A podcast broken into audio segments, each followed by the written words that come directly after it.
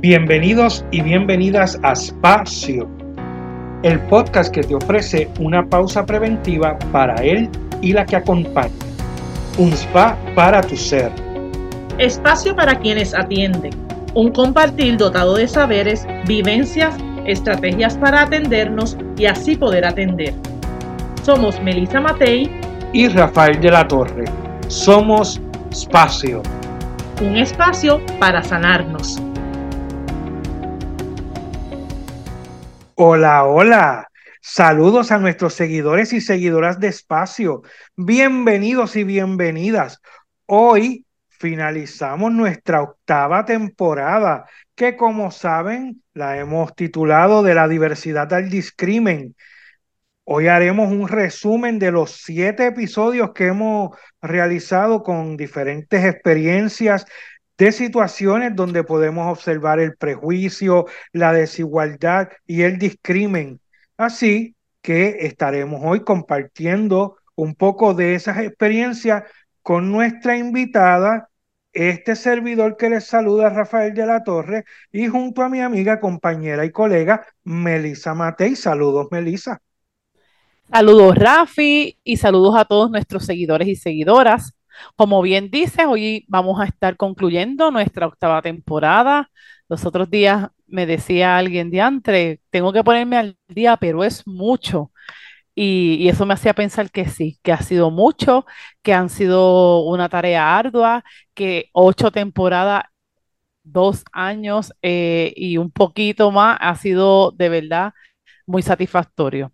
Así que les recordamos que después de este episodio nos vamos a tomar un break, ¿verdad? Vamos a tener una pausa para ir preparando la novena temporada. Esa fue la respuesta que le di a la persona. No te preocupes que ya no es todos los martes, van a ser unas temporadas en específico, así que el tiempo libre, donde no va a haber temporada todos los martes, pues te da tiempo de ponerte al día.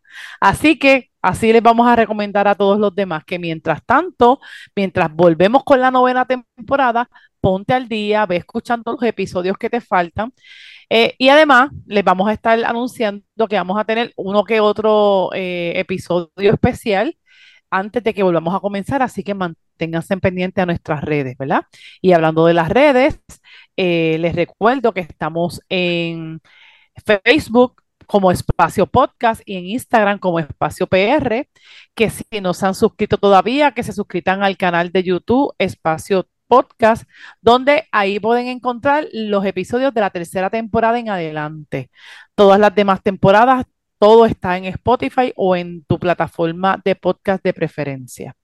Recuerden poner la campanita, ¿verdad? Para que reciban notificaciones y asisten al tanto de cuando viene el próximo episodio. Claro que sí, Melissa. Así que hoy estaremos compartiendo el resumen de esta temporada igual que como lo comenzamos con nuestra amiga y colega Jada Cruz, que como recordarán nos ayudó a hacer la introducción de este tema de diversidad y discrimen y que hoy nos va también a ayudar a resumirlo y hacer ¿verdad? un poco el recorrido por los diferentes episodios. Saludos, Jada. Hola, ¿cómo están todos? Gracias por la invitación. Saludos a todas las personas que nos escuchan. Qué bien, saludos también, Jada. Pues muy contento de, de que cerremos ciclos, esto me gustó. Empezamos contigo y terminamos contigo, así que de cierta manera, pues creo que podemos sobre todo hablar de aprendizaje. Siempre he dicho y repito que este podcast, la primera eh, fanática de este podcast soy yo. y si yo logro aprendizaje con cualquiera de las entrevistas, ya está hecho, ¿verdad? Si además de eso hay mucha gente más a la que le podemos llegar, perfecto, pero ya mi cuota es la primera, no quiero sonar egoísta, pero entiendo que eh, pues que es una de las cosas que me mantiene, que me mantiene al día, que me mantiene inquieta y que me, que me, ¿verdad? me permite seguir adelante. Así que de esta temporada definitivamente he aprendido muchísimo y es de lo que vamos a estar compartiendo. Así que, pues cuéntanos, ¿verdad? Vamos a, vamos a escucharte y vamos a empezar esta conversación con, con lo que tú has podido ir analizando. Así que comencemos. Mira, yo no sé si a mí me ha tocado la, la tarea más difícil en esta temporada, porque es como enamorar a la gente y al final hacerles resumen eh, para que se enamoren entonces para estar para la próxima temporada de, de, que todavía no saben ni qué va a hacer, pero bueno. Así es. Eh, yo en, este, en, este, en esta temporada que fue de la diversidad al discrimen, que fue el tema que, que, que elegimos, ¿no? Hablar en, en este espacio. Eh, hubo una variedad de, de o sea, tuvimos tuvimos demasiadas cosas, demasiados temas y temas que no se quedaban ahí. Es que no era punto, era como punto y coma, vamos al próximo y seguimos. Por ejemplo, en ese, en esa, en esa, en ese primer episodio, cuando estaban Yomar y, y Jan que estaban hablando, ellos trajeron esta, como bien dijo Melissa en un momento, este mix, este, este, esta mezcla entre lo que era la diversidad sexual, entre lo que era el pensamiento de la familia, entre lo que era el bullying, que me parece que fue, eh, Jan fue el que estaba hablando, ¿verdad? Eh, entonces, ahí Yomar lo remató más adelante cuando Yomar dice, esto es lo que yo soy, o sea, esto es lo que yo soy, primero yo, segundo yo y tercero yo, me destruyó. Porque, porque una de las cosas que, que Yomar trae también es cuando él dice, soy feliz y me gusta que las personas que tengo en mi entorno también lo sean. Y eso te lleva como un pensamiento, porque a pesar de la diversidad, del discrimen, de la tristeza, de la molestia, del coraje, de todo lo que provoca esa separación, ese aislamiento, ese rechazo, aún así él busca que su entorno esté feliz, aunque él esté enfrentando muchísimas situaciones, ¿no? Entonces, hablando de esa parte, eh, vamos al episodio 2, donde está Diana, y allí Diana nos destruye porque entonces Diana dice que ella había estado defendiendo tres palabras, bien sencillita, bien sencillita. Ella estaba defendiendo lo que era la diversidad, la igualdad y la inclusión, más nada. Más Cosita de nada. Cosa de nada. Entonces tú dices, es latina, está en Estados Unidos, la están presionando por todas partes. Ah, pero yo soy mamá, eh, esto es lo que yo pienso. Y por ahí entonces tú dices, pues tú sabes qué, hay personas que dicen el gobierno federal le tienen miedo. Ustedes saben que todo lo que viene de Estados Unidos, la gente le tiene morir una cosa. Sin embargo, ella evidenció que yo defiendo lo que pienso, lo que quiero. Y entonces, eh, de ahí, de, esa, de, ese, de ese pensar de Diana tan así, tan sencillito, tan sencillito. Entonces viene el tercer episodio y Julio, y Julio sí que bueno, nos destruyó, pero, o sea, nos dio cuatro galletas cuando él está hablando de ese, de ese discrimen de raza y de clase, ¿no?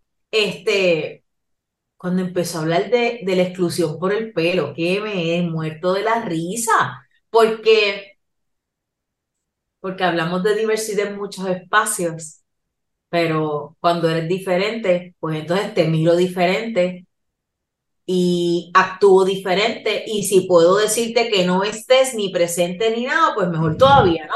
Entonces por ahí, eh, Julio, con todas esas experiencias que no fueron que no fueron bonitas, que a lo mejor en su momento, o sea, provocaron muchísima, muchísimo dolor y mucha tensión. Él lo está viendo ahora desde un tiempo que, que ya transcurrió, ¿no? Así que cuando me va... ¿Ah? Que fue trabajado. Exacto, que ya lo ha trabajado y, y, bueno, pues en su momento, en su momento él quería tener el pelo de esa forma, como a lo mejor yo quiero tener este de dos colores, que también soy criticada, pero bueno, si estamos pendientes a la crítica de la gente, no vivimos, no podemos vivir. Entonces, Julio me encanta porque dice, Julio, ¿qué tú eres? Pues mira, yo soy sociólogo, músico, educador, eh, estoy aprendiendo y que también está inventando todo el tiempo. O sea, no hay definición tampoco, simplemente existo y soy una persona y, y yo elijo qué es lo que yo voy a hacer, ¿no? Este, así que esa, ese Julio nos dio en, esa, en ese tercer episodio como, ese, como esa marca de no te dejes llevar no permitas que esto te, te, ¿verdad? te agobie, te, te, te, limite en muchos sentidos. Entonces, no solamente eso, es que cuando pasa Julio con todo, esta, todo este buffet de, situaciones que pasa, Linet Figueroa nos acompaña en el episodio 4. Yeida, antes de que me, antes que traiga a Linet, déjame decir un detallito. Dale. Porque ahora escuchándote, ¿verdad? Porque uno está envuelto en las entrevistas, pero ahora escuchándote me doy cuenta como en esos primeros tres episodios, una cosa que estuvo en común con nuestros invitados es que aunque quizás no se narró todo el detalle, son personas, como acaba de mencionar Rafi, que les tocó trabajarse, ¿verdad? Que, que, que en el inicio, y si la entrevista hubiese sido 15 años atrás, lo que nos hubiesen contado hubiesen sido las guerrillas, las peleas, las situaciones que, que, si recuerdas en el caso de Yomar, le costó una enfermedad, ¿verdad? En lo que le costó cama, le costó parálisis, lo que fue mantenerse siendo diverso en una sociedad discriminatoria, ¿verdad? Que dice disque de diversidad y que seamos distintos, pero rechaza lo que es distinto de diferentes formas. Pero cuando miramos ahora, estamos hablando de personas en estos primeros episodios que tuvieron, ya sea porque la vida se encargó de pedírselo, de exigírselo, tuvieron que trabajarse. Y entonces yo veo como el antes y el después de lo que implicó, ¿verdad? Que después más adelante lo tocaremos, de lo que implicó que una cosa es seguir trabajando por la justicia social y porque esto no siga, pero por otro lado es con qué batalla yo escojo y de qué manera yo me manejo yo para que tampoco en lo que esto cambia, si es que cambiará, yo no termine, como tú dices, destruido, ¿verdad? No termine yo afectado. Así que quería hacer eso porque aunque no, nuestras entrevistas, ¿verdad? Para quienes nos están escuchando, las vamos organizando según la disponibilidad de nuestros invitados, pero pareciera que se orquestó perfectamente para podernos traer esa, esa, ¿verdad? Ese punto importante de lo que implica mm, trabajarme yo, que en la medida que me trabajo yo y yo manejo mis propios rechazos, porque tenemos nuestros propios rechazos, entonces yo voy a poder manejar el rechazo de la sociedad que queremos evitar, pero en lo que eso deja de existir, yo tengo que enfrentarlo. Claro, claro. Y uno de los puntos que, que tú traes ahora y, que entonces me lleva a mí es cuando, cuando tú mencionas y dices, no es lo mismo el negro de San Lorenzo que el negro de Eloísa. Entonces, fíjate cómo tú lo mencionas ahora, porque estamos en un mismo país. Y cómo existe ese, ese rechazo hasta por municipio, porque vamos, San Lorenzo es campo. Y entonces eso es también otro elemento también de dónde tú vienes, quién tú eres, o sea, eh, eh, y, y, por, además tienes el pelo, tienes los dreadlocks, o sea, Así que, que, que, tienes toda la razón, como que esas entrevistas estaban todas, y, y, esa parte de celebremos la diversidad, pero, pero no seas diverso, no, no porque es que no cabe, porque si eres, si eres diferente no te puedo aceptar, pero celebra que seas diferente. Entonces, o acepto algunas de tus diversidades, pero no todas, ¿verdad? Ah, y, nos dimos cuenta que aquí hay una interseccionalidad de, de, de, que no era como que solamente por una razón es que me rechazan, sino que hay una diversidad inmensa al exterior y al interior de las familias, de la gente que entrevistamos, donde el rechazo era, ¿verdad? Como que inevitable por mil formas, de, de mil maneras. y que en casi todos los invitados fue así, ¿verdad? Fue, fue más de una. El, el, discrimen es por más de una situación, más de una diversidad. Ahora, esa, esta entrevista de Linet, que saben que la vi, vuelve para atrás y toda la cosa. Linet está hablando de la obesidad. Y aunque fue casi al final, yo quiero empezar resaltando las palabras de Linet es más difícil en los hombres manejar eh, el asunto de la obesidad que en las mujeres. Entonces, cuando yo destruido. ¿Ah? Ahí digo yo que quedé destruido yo. Pues, pero, pero, entonces cuando yo voy a hacer mis investigaciones para la tesis, resulta que, que la mujer es la más que discriminan, porque y como lo dice, como lo dice el ellas son más decididas que los hombres los hombres son más vagos, son más dejados y no sé qué. yo, o sea, ella lo está viendo porque ella está dentro. Ella está viéndolo desde, desde ahí, desde, desde la noticia en caliente, como dicen. Yo lo estoy viendo de estudio, yo lo estoy viendo desde otro punto, eh, pero yo decía, Dios mío, ahí yo estoy validando, o sea, no, el hombre se, se celebra la obesidad del hombre, pero el hombre no o, no se, o no se cuestiona, o se maneja. o simplemente porque hombre lo puedo manejar, pero la mujer no. Entonces, ahí Linet en ese episodio trae eh, esa parte de la obesidad. Y no solamente entonces, es que también es mujer. Y Linet nos trae algo muy de ella cuando ella menciona, ella es madre adoptiva. Mm. Entonces, la sociedad en la que vivimos penaliza a la mujer que no ha parido.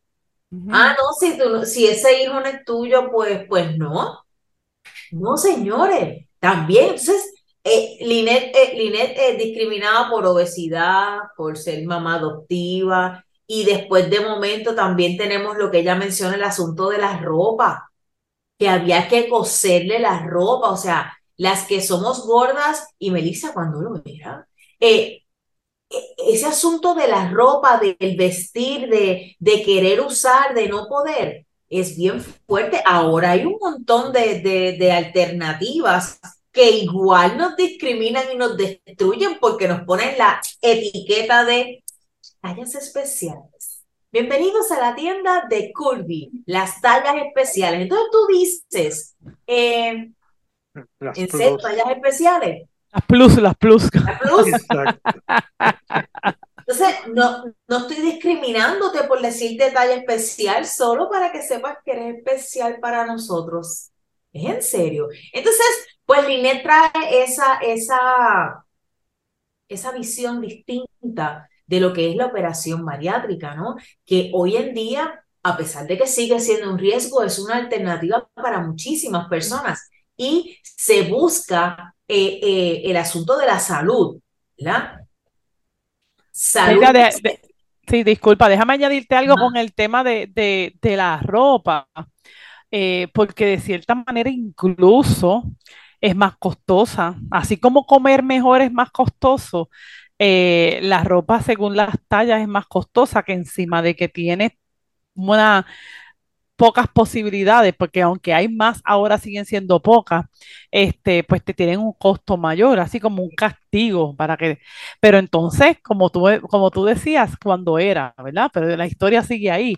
Pero ahora te quiero mencionar, sí, bien rápido, que el asunto entonces, cuando uno tiene cierta edad, volvemos a otro elemento de diversidad, eh, y entonces ya estás en este manejo de la transición de la ropa que usabas a la ropa que te pones ahora y vas a las tiendas, todas son con las barrigas por fuera, porque entonces todas las flacas solo usan crop top y todas las flacas solamente usan escote y entonces uno va al área de la ropa que ahora te sirve y uno dice, ah, ¿y qué me pongo? Tú sabes, en ese sentido. Así que sé que este tema nos cogería mucho tiempo porque hay muchos elementos. Pero.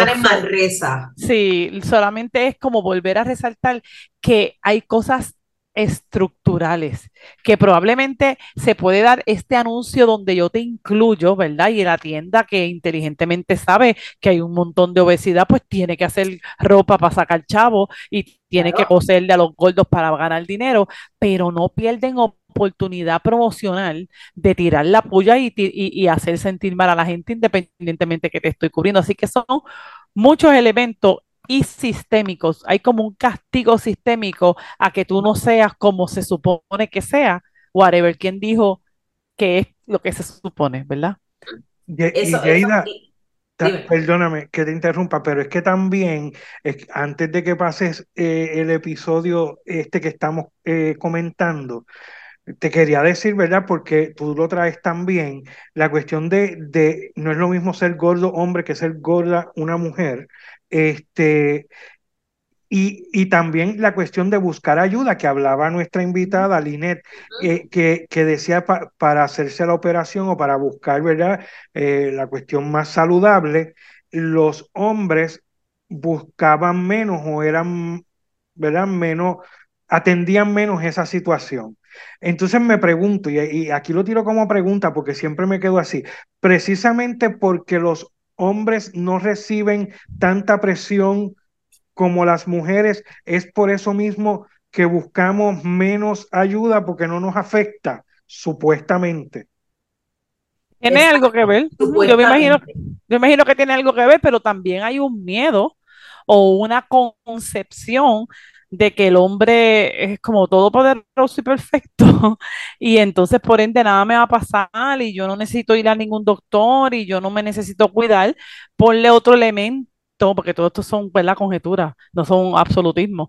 El elemento del miedo de que por alguna razón no nos gustan los doctores. A mí me encanta cuando hombres exponen lo que no les gusta, es que a mí no me gusta esto, como si absolutamente todo lo que nosotros hiciéramos nos gustara. no es que hay que hacerlo como quiera, nos guste o no.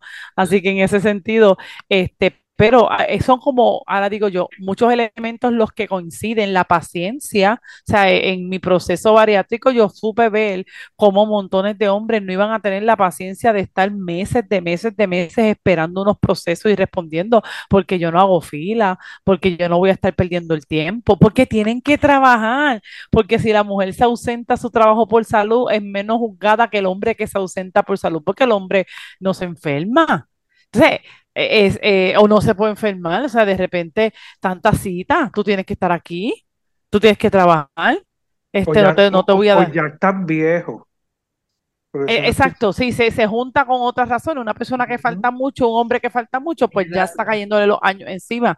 Eh, no es que está haciendo prevención, no es que está tomando una decisión definitiva para su vida. Así que, nada, recapitulando no es otra cosa que darnos cuenta de que este, este asunto no es un asunto de una sola cosa, es una sola cosa con una cultura encima, con un sistema opresor encima, que, que, que ¿verdad? Y como nos decían los primeros invitados, una tarea que nos toca, ¿verdad? Que al fin y al cabo yo me daba cuenta que era la protagonista. Si el sistema está en todo su apogeo haciendo la tarea mala y encima tú no has hecho la tarea contigo, entonces se juntó el hambre y la necesidad uno de los puntos que quería mencionar con esto que dijo eh, Rafael era porque que también estoy asumiendo, pero también la mujer eh, se distingue porque la mujer tiene la, la, la fuerza de parir. Entonces, estos procesos son unos procesos muy duros, son procesos donde, donde se cansa, donde, donde, hay que tener, como dice Melissa, paciencia y esto es un asunto mental. Porque como dice Melissa, tanto, tanto tiempo, ¿verdad? Pasando por esto. Así que bueno, eh, lo que iba a mencionar era, y aunque no es un asunto de directo que va con la temporada, pero sí va con lo que es la diversidad y el discrimen, y es que con el asunto de la operación bariátrica viene atado algo que se llama plan médico. Los planes médicos están diciendo, sí, opérate que yo te voy a cubrir la operación. Sin embargo, al momento de la operación, tú tienes que invertir un dinero adicional en, la, en muchos planes médicos. Hace poco escuché que doctores ya no están aceptando planes médicos para la operación. Entonces, seguimos, como dijo Melissa ahorita, ¿cómo es? Castigando al gordo. Mm. El obeso tiene un castigo por saltarse la pizza y el refresco y es que pues, pues, pues aguanta porque te toca, ¿no? Así que quería mencionar eso porque es un elemento que aunque no lo vemos tan directo, no se puede pasar desapercibido porque, porque, también los planes médicos eh, tienen un efecto, ¿no? Entonces, Pasando a ese, a ese quinto episodio, cuando está eh, Coralis, quien se identifica como una creación de Dios, que esa parte, o sea, ahí tuve que hacer pausa y analizar realmente porque aún con las dificultades, aún con, con los retos de la vida, aún con lo que ha pasado, se sigue viendo como que soy una creación de Dios. Sin embargo, vemos en ocasiones cuando personas que tienen algún tipo de condición, un dedo partido, un dedo menos, una oreja partida, un diente se me cayó, esto es Dios que no me ama, se olvidó de mí. Sin embargo, ella, y con un tono de voz bien particular, eh, quiera decía, eh, soy una creación de Dios. Y, y ella cuando mencionó, o sea, la vida le cambió y empezó a, a enseñar, a educar a otros. O sea, tengo este golpe, tengo este, este, este cantazo que me dio la vida y aún así yo quiero enseñar a otros de cómo lo voy a manejar. Pero también es una lección para ella, porque ella aprende también de, de la gente, ella aprende también de la sociedad. ¿Cómo trata? Entonces, aquí cambia desde el trato, aquí cambia el, discurso, cambia en todo el sentido. Y como ella, se habló, o sea, ella quería conocer su condición para entender la condición, aprender de ella y poder apoyar a otras personas. Y para eso hay que, hay que amarse, porque el golpe de la vida fue bien fuerte. Y aún así, con, con, con cómo se siente, ella ve oportunidades ella ve el amor, ella ve la enseñanza a otras personas y de eso se trata, ¿no? Y, yo tengo una conclusión al final de todos los, de todos los, episodios, una sola palabra. Este, así que de, de Coralis, que me estrujó, porque Coralis estrujó lo que decía, porque fue un momento para que nosotros evaluáramos nuestras vidas, que a lo mejor no nos falta nada, tenemos las dos piernas, los dos brazos, podemos hacer lo que querramos, podemos sentarnos, pararnos cuando, cuando nos dé la gana. Y aún así ella nos dio una lección de vida de que, pues yo estoy aquí y aún sigo amándome, sigo amando la vida, sigo, sigo, sigo creyendo en Dios. Así que eso fue una enseñanza, yo creo que, que, eso fue un, un, estrujón, al menos para mí, fue bastante eh, significativo. Eh, de acuerdo. Después pasamos al episodio 6 donde Jesús vino con un, pero, pero del saque.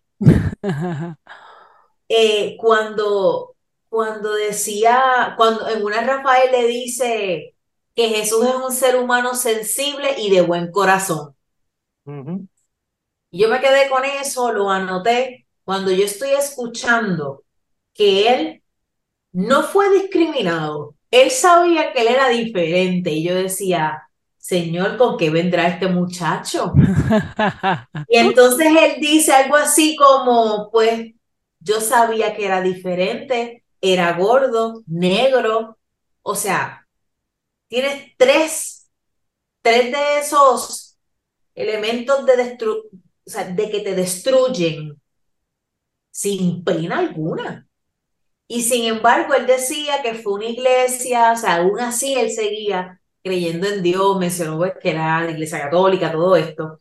Cuando él dice que me cerraron las puertas al único lugar a donde fui a buscar ayuda. Y esa puede ser la realidad de muchos de nuestros jóvenes de hoy en día. Muchos de nuestros jóvenes que probablemente estén viviendo una vida, o sea, literal, dentro de un closet literal, eh, escondido, o sea, no buscando oportunidades porque si me van a rechazar, ¿no? Eh, porque son muchas cosas. O sea, eh, y, y, aún así, este, el, el, el tema de ese episodio que fue acéptate tal cual eres. ¿Cuán duro ha sido? ¿Cuán duro es aceptarte? ¿Cuán difícil es tú poder decir, ¿sabes qué? Soy gorda y, y, estoy feliz y me siento bien aún con todos los golpes que, que me das cuando yo pongo un pie fuera de esta casa. Hoy yo hablaba con una persona que me decía, es que hablar contigo es tan distinto. Yo decía, por aquí vamos, por aquí vamos, ya, ya yo sé por dónde venimos. Hablar contigo es diferente porque, y cayó en el tema de la obesidad. Y yo, dale, comienza, hablemos, a ver. Y entonces me dice, es que yo nunca había hablado con una mujer obesa y que tuviera tanto ánimo y que esté arreglada y, mírate el collar y la cosa. Y yo, yo no sabía qué decirle, yo solo me sonreía, pues yo decía, es mejor tener paz que la razón. Hay personas que tienen estas expresiones porque no saben cómo decir, ay, que estás gorda, bendito, pobre de ti. O sea, entonces, cuando te das con alguien que tiene, que es así como soy yo y ustedes lo saben, así soy en este momento, en este, o sea, menos que no esté triste por alguna situación, ¿no? Pero igual, y tú no entras en ese, en esa, en ese comentario, pero el mundo está acostumbrado a ofender al diferente y tienes que aguantar esa ofensa porque tú eres diferente. No solo eso, Jada, el mundo está acostumbrado a justificar como chiste cualquier tipo de comentario totalmente impertinente e innecesario para una conversación, ¿verdad? Y, y, esto yo también lo, lo experimenté muy recientemente, porque la respuesta es la siguiente, ay, pero si ella sabe que yo estoy bromeando o no hay problema con eso, a ella no le molesta, pero cuando yo hago el resumen de todos nuestros invitados, ese a ellas no le molesta o a ellos no le molesta, aquí tuve, aquí tenía nombre y apellido, aquí tenía que cada persona trabajándose, que al fin y al cabo es la meta, ¿verdad? Al fin y al cabo es lo que nosotros queremos eh, que, se quede aquí, ¿verdad? La tarea personal que tenemos que seguir eh, teniendo todos para sobrevivir. Cuando yo me trabajo y me acepto yo, ¿verdad? Del closet en el que yo esté, que no es solamente por, por, la preferencia sexual, sino de, de, lo que me escondo, de lo que verdaderamente yo soy, si es que he descubierto lo que soy, pues yo empiezo a hacer algo que lo mencionaba Diana, creo que fue Diana la primera que lo mencionó, que me hizo mi sentido, es que yo, cuando yo veo que el problema lo tiene la persona que critica. Así que yo no lo cojo personal, porque cuando yo escucho que soy rechazada o criticada, yo lo primero que digo, esta persona tiene problemas, ¿verdad? En vez de, eh, empieza a decirme una persona que necesita criticar, una persona que necesita, cuando te ve, te tocar el tema del cuerpo, que tiene que hacer algún tipo de comentario que, que nada aporta a la conversación, la persona es la que tiene problemas. No, y si tú le contestas de vuelta, ay Dios mío, pero, pero ¿por qué te Qué sensible. Pero ¿qué pasó si yo lo dije en broma? Entonces tú, ay, entonces yo tengo que aguantar todas tus bromas. E, es necesario. Así que vamos al último. Manuel Quiles o Manolo, como ustedes le llamaron. Escriben. Manolo, a mí me, su frase donde dice, tenía que convencer para poder tener alguna experiencia. Eso me dio, eso me, me chocó porque muchas veces, ah, pues te doy la experiencia, pero, pero Manuel tenía esos elementos donde había freno en todo momento, donde alguien le ponía 40 eh, eh peros. 40 peros, ¿no? Empezando que era de monacillos, era. De caimito, de caimito. Un caimiteño de pura cepa. caimito, pero él decía que se había criado también. Sí, también, cierto, cierto. Entonces, e, eso se une, ¿no? Y ahí entonces comenzaron esa, esas trabas para él. Y yo, a mí, Manuel, me, esa parte de tener que convencer a otro para yo tener unas experiencias, de verdad que tiene que haber sido muy duro. Tiene que haber sido muy duro y él, pues, negro y con toda esta realidad de vida, que te pregunten de dónde tú eres. O sea, ¿Qué tiene que ver? Simplemente tengo unos talentos, una profesión, me distingo por algo. ¿Por qué tienes que saber de dónde soy? Eso es relevante. ¿verdad? Así que bueno, yo creo que la conclusión de esta temporada. Antes, antes de la conclusión, y perdona, un detallito más, un detallito más, porque lo acabas de decir. Y lo vemos con Manolo, y también tengo que volver a mencionar a Diana, que fue con la primera. Lo complicado cuando una persona se supera, ¿verdad? Si vamos a ver el caso de Manolo, él nos planteaba que el hay un momento bien chabón, por no decir lo que quiero decir, en el que para los tuyos tú te fuiste y ahora eres diferente y ahora, y ahora progresaste. Así que para los grandes eres pequeño y para los pequeños eres muy grande. En el caso de Diana, para los negros eres muy blanca y para los blancos eres muy negra. Entonces es como diantre, ¿entiendes? O sea, es, mucho, exacto, es mucho lo que hay que mirar para todas las vertientes, ¿verdad? Eh, y, y, por eso creo yo que cuando hay, cuando hay tantas vertientes a tu alrededor, pues toca, o sea, o te pasas la vida guerrillando, guerrillando, o entonces tomas una determinación, que creo que por ahí es que vamos a, hablar en términos de lo que podemos concluir. Te toca tomar una decisión de cómo vas a enfrentar la vida todos los días, porque de lo contrario, eso es palo va, palo viene, palo va, palo viene, y, y tú decidiendo cómo vas a batear, ¿verdad? Cómo vas a reaccionar. Así que yo, dentro de todo esto que, que hemos hablado toda esta temporada, yo lo resumo en una sola palabra y es en amor más nada. Porque todas las personas que estuvieron invitadas en esta temporada se amaban. Se amaban con todos los golpes, con todas las frustraciones, con todo. O sea, cuando vamos uno por uno, el, la, el denominador común es el amor. O sea, y este muchacho cuando lo dijo Yomare, eh, yo soy primero, yo soy segundo, yo soy tercero, eh, cuando describe eh, Rafael a Jesús como un hombre sensible de buen corazón, o sea, esa parte de, donde Jesús acepta de cuál es, la aceptación como soy, eh, esto se, resume en amor, aquí no hay nada más. Así que yo creo que del discrimen, que de la diversidad al discrimen, eh, se resume en amor. Solución es el amor, así podemos decirle, ¿verdad? De la diversidad Cuando tú te amas, al discrimen, la solución es el la amor. Solución es el amor. Cuando tú te amas, todo lo que te pasa por el lado, tú lo sigues rechazando. Qué brutal. Llega, qué feo te queda el pelo pues lo lamento, el problema es tuyo. Eh, Jada, que está gorda, yo sé, gracias por recordarme, yo, yo me veo, pero dale, sigue ahí. Entonces hay que ver, hay que ver, me lo estás diciendo, pero tú, tú identificas tus, tus situaciones, tú las manejas, tú las enfrentas, que eso es importante. Así que de la diversidad del discrimen. La solución es el amor. La solución es el amor. y bueno. Me gusta, eh, perdóname, Melissa. Sí, sí. Mira, este, es que me encantó tu conclusión eh, y, también, ¿verdad? Podemos verlo en, en, muchas cosas que nosotros no hablamos, porque de la diversidad hay mucho.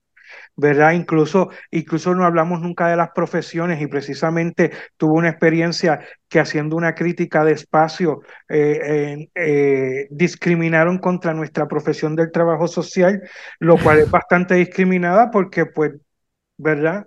Salario, muchas razones. Y, o sea que ya habrán... chava porque encima eres trabajadora social. Eres trabajadora social.